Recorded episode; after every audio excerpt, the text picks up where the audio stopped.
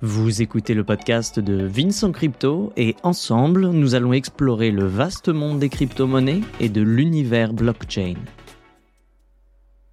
Dans l'épisode d'aujourd'hui, on va aborder une notion qui est vraiment clé pour comprendre les crypto-monnaies et surtout ce qui attire les gens vers les crypto-monnaies. On va tout simplement voir les raisons qui poussent des individus à s'investir en crypto-monnaies. La première raison, et c'est la raison pour laquelle les crypto-monnaies sont les plus connues, c'est la préservation du capital ou bien la volonté d'investissement.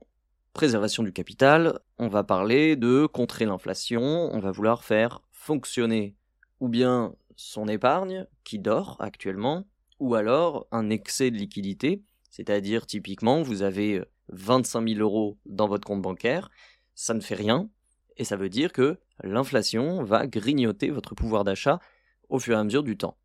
Évidemment, votre banque va venir et vous proposer vous avez 25 000 euros dans votre compte en banque, placez-les dans un livret A ou dans un compte épargne ou une assurance vie pour faire travailler votre argent et gagner des intérêts dessus. À une période où l'inflation continue d'augmenter et où les opportunités d'investissement se réduisent, c'est normal que l'investisseur cherche d'autres options. Les crypto-monnaies, effectivement, bénéficient d'un boom dans les moments où ces ménages qui ont une situation de plus en plus stable, ou alors qui ont un confort qui est acquis, c'est-à-dire vous avez trouvé votre appartement, vous avez acheté votre maison, vous avez remboursé un emprunt, ou alors vous avez signé un nouveau CDI, une fois que vous avez une situation stable, vous allez vous battre contre le monstre de l'inflation. La deuxième raison, elle est évidente, c'est la spéculation. C'est exactement ça que vous voyez sur les réseaux sociaux. Vous voyez des millionnaires qui expliquent comment ils ont fait 3 euh, millions d'euros en deux mois en investissant dans une crypto-monnaie particulière. Et c'est effectivement une des raisons qui pousse beaucoup de gens à rejoindre le monde de la crypto-monnaie, à tort ou à raison, c'est leur problème. Donc ces deux cas de figure, ce sont les premiers qui nous concernent, en Europe notamment. Nous avons un système bancaire plutôt stable, nous avons une certaine confiance dans le système financier mis en place, c'est-à-dire on a confiance dans le fait que votre banque ne va pas partir ou disparaître avec votre argent.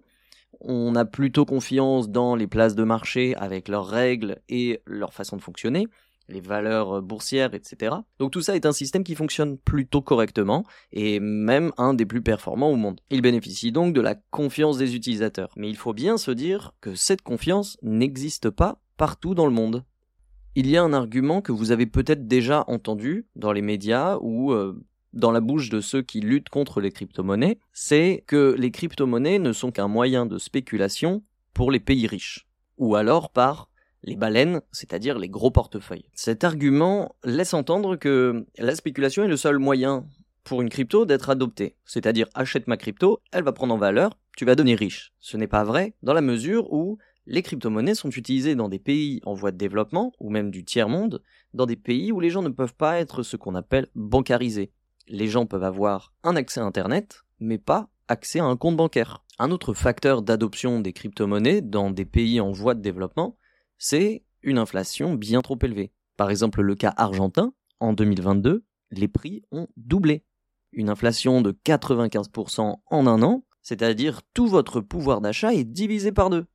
Soyons d'accord, cela signifie que votre salaire, votre épargne, mais aussi l'argent que vous gardiez en cas de coup dur dans votre compte en banque, est divisé par deux dans sa valeur qu'il pourrait avoir sur n'importe quel marché.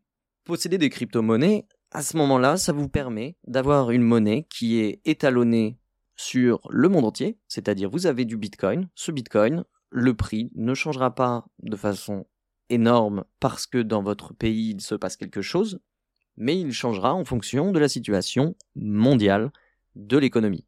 Donc dans le cas argentin, si vous possédiez des crypto-monnaies, leur valeur est restée adossée à des standards mondiaux, alors que la monnaie locale ne vaut plus rien. Vous avez donc été préservé de l'inflation de votre pays, et du jour au lendemain, vous vous retrouvez le plus riche du quartier parce que vous aviez des cryptos qui continuent de s'échanger à des valeurs internationales. Il est donc fondamentalement injuste et faux de considérer que les crypto-monnaies ne sont que des moyens de spéculation au sein des pays riches.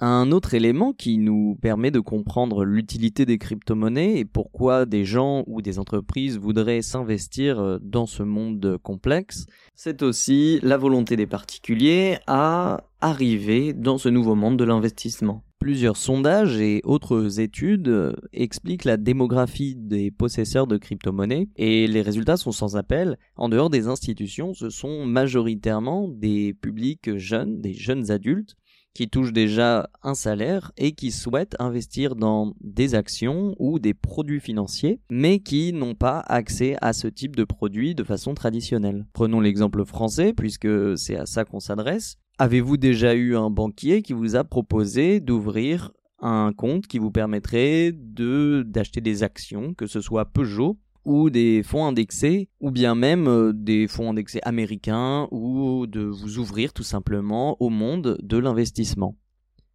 En France, actuellement, à moins d'être déjà dans un monde euh, avec des investisseurs, avec des gens qui peuvent vous mettre le pied à l'étrier, vous n'avez que très peu de chances de pouvoir investir votre capital dans ce type de produit financier.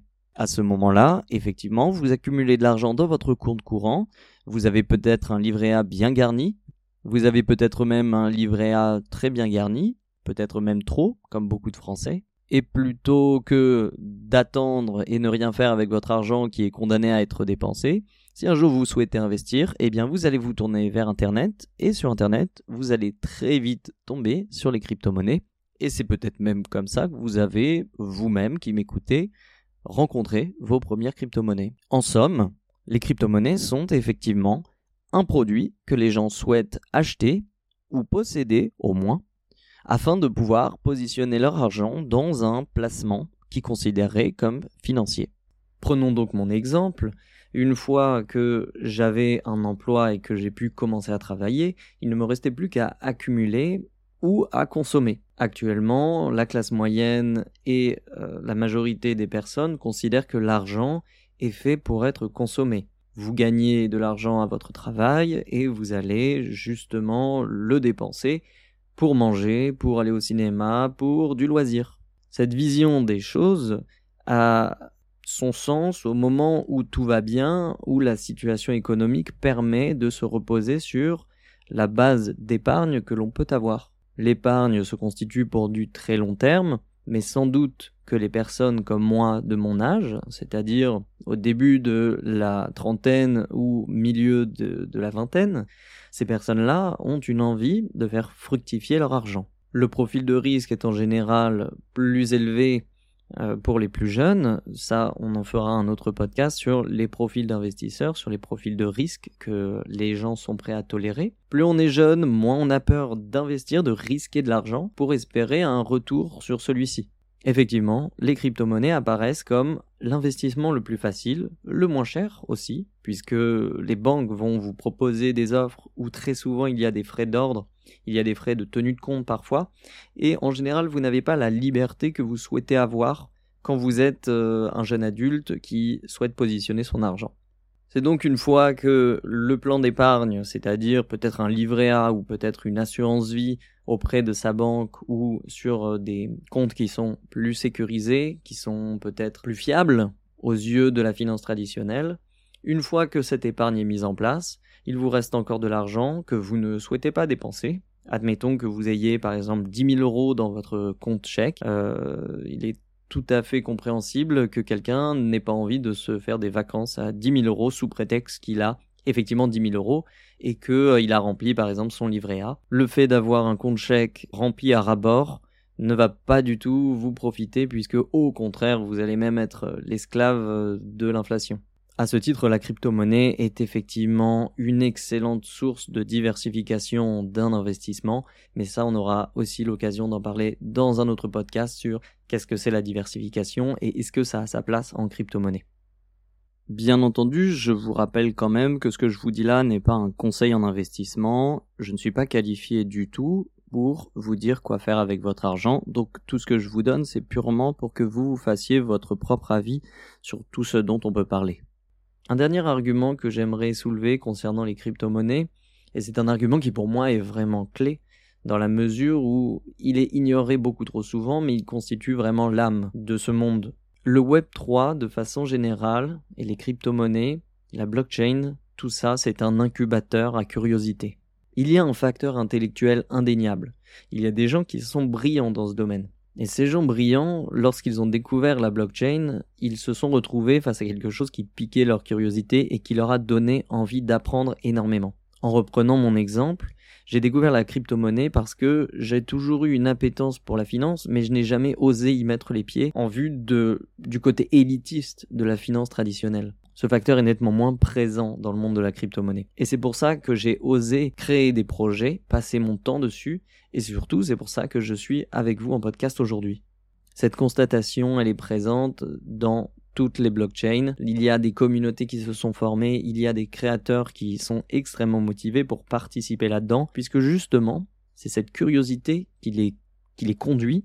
C'est presque une mission pour eux de savoir jusqu'où on peut aller c'est ça que vous retrouverez dans le monde du NFT. Nous y consacrerons un autre podcast. Les NFT, c'est également un écosystème qui est, qui attise la curiosité de tout le monde et notamment des créateurs qui se demandent où sont les limites des NFT de leur technologie. Et la blockchain, c'est exactement pareil. C'est un mastodonte qui ne demande qu'à être découvert. Donc si vous avez une appétence pour l'apprentissage, si vous êtes curieux de nature, je peux vous garantir que les crypto-monnaies, ça va être exactement ce que vous cherchez depuis un moment. Je pense qu'on peut appeler ça la valeur intellectuelle des crypto-monnaies. Et cette valeur, en fait, est complémentaire aux autres et constitue, tout ensemble réunis, un ensemble de raisons qui vont pousser les gens à s'investir ou à investir de l'argent dans les crypto-monnaies. J'espère donc que, que, ce podcast aujourd'hui vous a permis d'avoir quelques axes de compréhension sur les raisons qui peuvent pousser les gens à investir du temps ou de l'argent en crypto-monnaie mais ce qui effectivement est à retenir, c'est que il y a des raisons pour que chacun trouve quelque chose qu'il cherche dans cet écosystème qui est de plus en plus complet en 2023. Il ne me reste plus qu'à vous souhaiter une excellente journée ou une excellente soirée, et à bientôt